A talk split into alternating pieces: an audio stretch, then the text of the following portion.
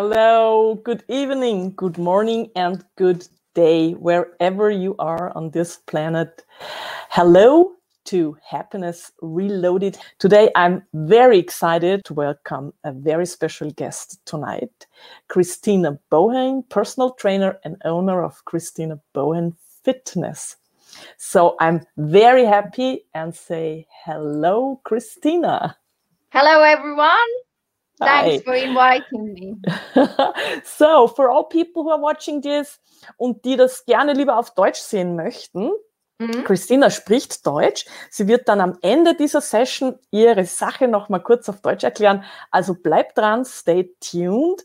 Und es gibt auch eine Überraschung am Ende. Also dranbleiben. Wir machen weiter in Englisch und äh, ich I ask my first question because I'm very, very excited. so, um, you are a fitness trainer and um, you are a very fit person. I've been watching you for a while.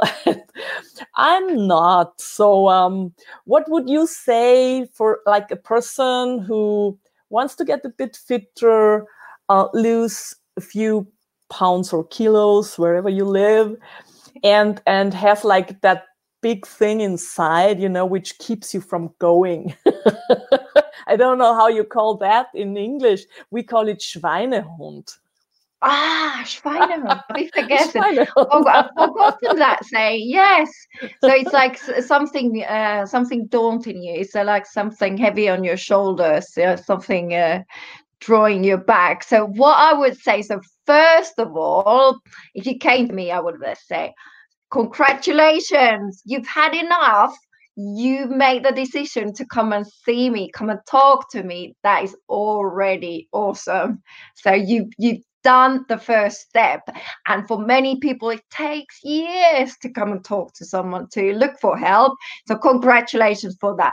That would be the point number one. So uh, pat on the back, they say in England. So and then try to think your motivator. Why would you um, want to get stronger? Why would you like to get a little bit leaner on the waistline or whatever the, your call is? Try to think why, because that's the, that keeps you going when it, when it gets tough. Okay, so uh, it can be that you got a wedding wedding uh, to go to, or you just simply quite often people just want a healthier happier life because we live much longer. So and then as an easy task i would ask how's your hydration? Because water we can we can uh, we can cope we can cope and tweak with the eating and everything but um, there's lots of people who don't drink enough water. So you need to just to kickstart the metabolism and to keep you going check the hydration. So that would be one.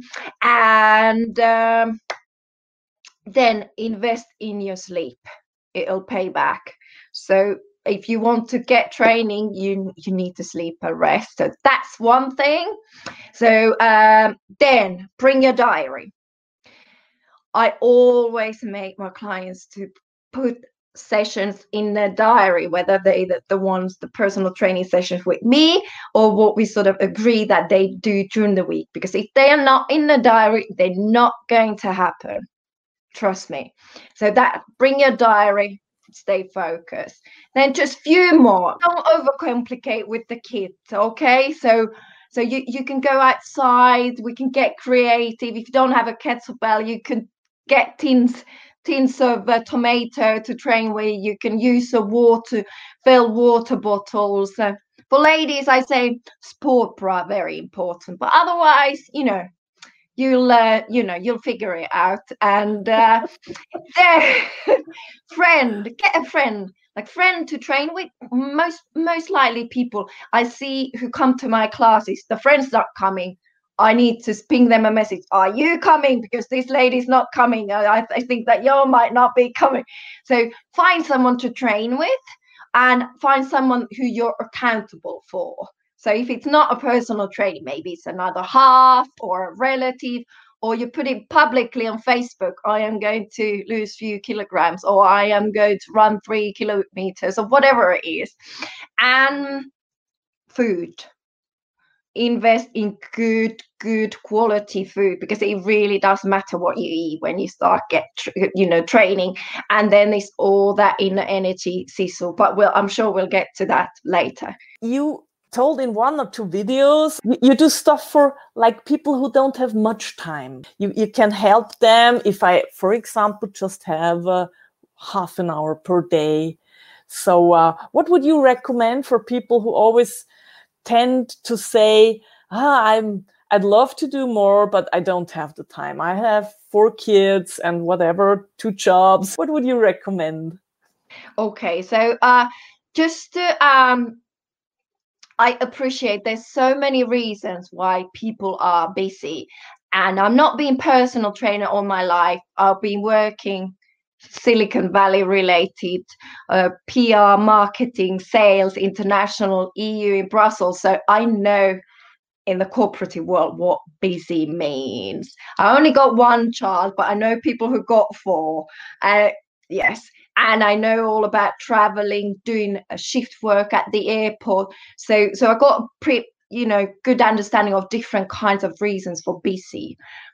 But then there's also the busy mind. So what I say to busy people, you might not have half an hour, you might not have 20 minutes. 10 minutes could be pushing, but three minutes. Everyone's got three minutes. If you can't make yourself three minutes a day, there's something wrong. Okay. So, three minutes I recommend you take for pausing every day. You can have a drink, maybe a cup of coffee, cup of tea, but not nothing to eat. And you just pause. And you can do your mindfulness, anything that works for you. Put nice music on, but three minutes relaxation, and then five minutes exercising activity, even if it's just going round the block and five minutes you can do it. You can do it. Or you do a bit of squats or anything like that. And then for exercising i say plan three times a week people are really surprised when i say i train myself so obviously you have to remember that my job is to teach exercise classes, but it's not been like that all my life. So when I've been working shift work, when I've been working full time work and started on a different career, like so working 60 hours a week, I always train three times a week throughout the year. And it's three times a week because when you do two times, you can maintain but when it's three times, you make progress. Okay. Obviously, if you're not done anything for ages, even once a week is brilliant. But I say to people, just the effort to put that for women, the sports bra on, and then for everyone, just to change into that gear. That's an effort. So tell yourself, I am going to train for five minutes but because you made that effort to put those trainers on and get change and everything you're like oh, actually i could push for 10 15 minutes 25 minutes and then you're already there at the 30 minutes mark. And i i i often nowadays my own training it can be just just the 25 minutes but it is it's full yes it's full intensity that i i don't put my clients through but it's something you know needs must if i need to get that third time done. Something if, if i can't i haven't got more time then that is what i do. So those are my sort of that's that's sort of the top thing. And then uh, nutrition wise the simple plate model half of your plate fruit and veg. Then the other one fourth your proteins and one fourth uh, that was your proteins and fats and then one fourth is your starchy carbs. So that's okay. and a simple plate model for you. Use that for your breakfast lunch and dinner. And yes so those that's, are my little tips. amazing.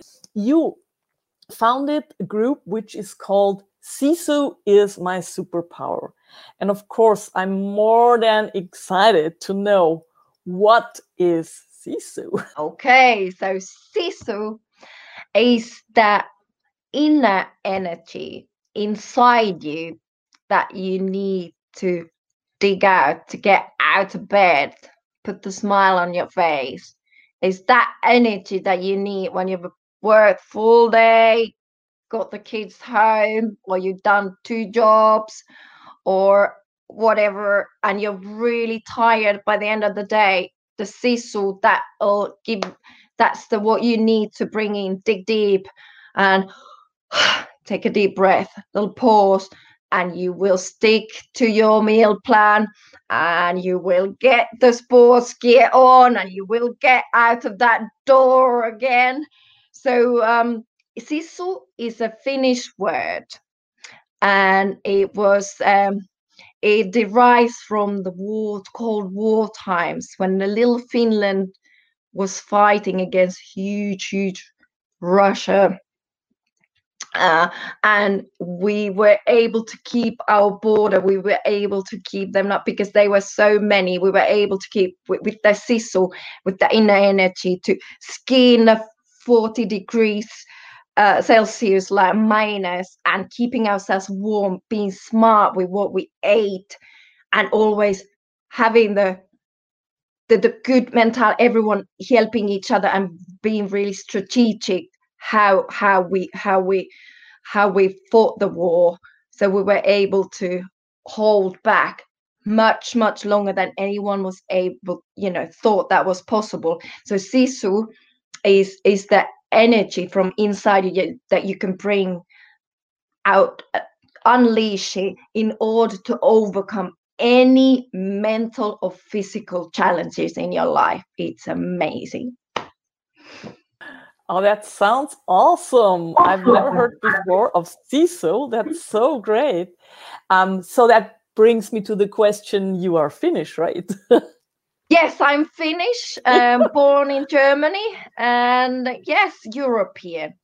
I, yes, we've uh, traveled a lot and I worked and studied in many European countries. So I'm, I, I count myself as European so because I saw on your uh, group site, Sisu is my superpower, uh, so many flags. So how oh, many yeah. languages do you talk? I couldn't believe it. yeah, so Finnish is my mother tongue, Swedish is my first foreign language, English is my third language, and then the German, and then French. They are my fluent five fluent languages that I've been able to use, like European sort of union that sort of work level and then then i love like going places like spain i don't really speak spanish but i can get by i i know enough words it's, i call it my minnie mouse spanish holiday spanish so i'm there with the dictionary or with the phone so i find it quite exciting that's i love so language. cool yeah. yeah that's so cool because um at the moment i'm trying to get better Spanish, you know, and it's hard. I think it's, gosh, a very difficult language. yes, it's, it's easier when you know French, some some sort of yeah. Latin language to start, yeah. sort of. Uh, language first then it's easy to build up but on the other hand it's easy to get mixed mixed as well so good luck so, i'm sure you do well if people want to contact you via sisu is my superpower want to know more about it um, don't hesitate Christina speaks all the languages and can help you. and um, I see if we have a connect. No, it's okay. And um, you, um, before you you uh, started talking about food, you gave me one excellent tip because I told you that I have uh, sleeping problems. You know, I can't go mm. to hmm. sleep just like you do, bang and sleep. It takes me ages. And you told me I should drink that peppermint tea and it grows in my garden. So it's you know i just have to pick it and it's like a wonder really. Thank you so yeah, much that... for that tip. So uh, do you have some more tips about um for sleeping yes. yeah. The so so the um, peppermint tea is my uh sort of the nice one that i have uh, but the gin uh, like the ginger tea that knocks me out totally. So, but that I've been drinking it for years and years now, and I still don't like it. But I do it because it gives me such a much better quality sleep. And um, I advise all my clients not to eat anything like one hour before bedtime So I was ignoring this for years and years and years. And once when I actually started uh, going by it and not having like a normal cup of tea in the evening, um, my sleep quality got better because I thought I'm fine because I fall asleep three seconds honest. I just go bang. But the quality was not great because I kept waking up and I I learned that it's not okay to wake up three to four times a night. It's definitely not. So once I started stop the eating uh be, before bedtime. So I'm I'm not like the who would eat just anything but um, sometimes because of work different kind of shifts or whatever uh, I, I, I, ate very late and then went straight to bed. So my dinner was very late and had to go to bed because i was going to get up early. So um so i started respecting that and that has made a huge difference. So it's only only for pregnant ladies i say have something carbohydrates uh like like uh, oat, oat flakes porridge or something uh, because you need it for the other little one, but it's only the three last months of your pregnancy. And then uh, for other people, if you get hungry, I can't go to sleep hungry. So if you get hungry, have dairy if you can eat dairy because there's a reason why babies get milk before bedtime. There, I can't remember the word, but there's something in the dairy products that makes you a little bit sleepy. So, um, so full fat Greek yogurt if you want some berries in it uh, that that's something that goes then down quite quickly. So it's not a massive amount for your body to to work on. So same is with alcohol. So it, um, your body is trying to burn the alcohol or the food and and it doesn't rest. And what else? Room temperature cool room temperature. Then there's um, bed sheets that you can have like the that are really not sheets, but the blankets that are heavy. They made they call like heavy blanket, so it actually makes you feel like oh you're somewhere safe. So for many people that helps. Then if you got someone who snores, um, I got Epic ear, ear earplugs. They're reusable for a few times. They like candies. You you you put them into your ears. Um, so just to block everything away. Those are just just a few things I recommend to everyone. Okay, thank you. I want to get back to Sisu for one more moment. I have here my nice question. So, my okay. last question is uh, first of all, would you like to tell our just German speaking audience what Sisu is in which? Okay, okay. Also, Sisu ist eine weltweite Gruppe für gleichgesinnte Menschen, die nordische, so gesunde Lebenschaft leben, lernen und dann teilen wollen. Und da zusammensetzen wir die Sisu von unserer Sisu-Energie äh, raus und dann um zu allerlei, allerlei mentale oder physische äh, äh, Grenzen zu überschreiben. Also mit Sisu kann man alle Grenzen überschreiben. Und das ist wirklich, wirklich gut. Und äh, ich teile meine kleinen Tipps, wie, wie kann man mehr Sisu haben. Uh, und mit, mit, mit Sisu, Sisu ist mein Superpower, machen wir auch uh, also no, nordische, nordische uh, Kultur, nordische Lebensart. Ist ganz enkel und äh, wie sagt ehm, man, äh, man sagt, was man meint. Thank you so much. So everybody's invited. Hop in the group. Sisu is my superpower. Have a look. Christina does great stuff. Everyday great stuff. I really love it. Thank you very much, Romana. It's been lovely, lovely you know being here and being able to share this thank you so much christina. Having you here was a pleasure for me. Um, i say bye bye have a lovely evening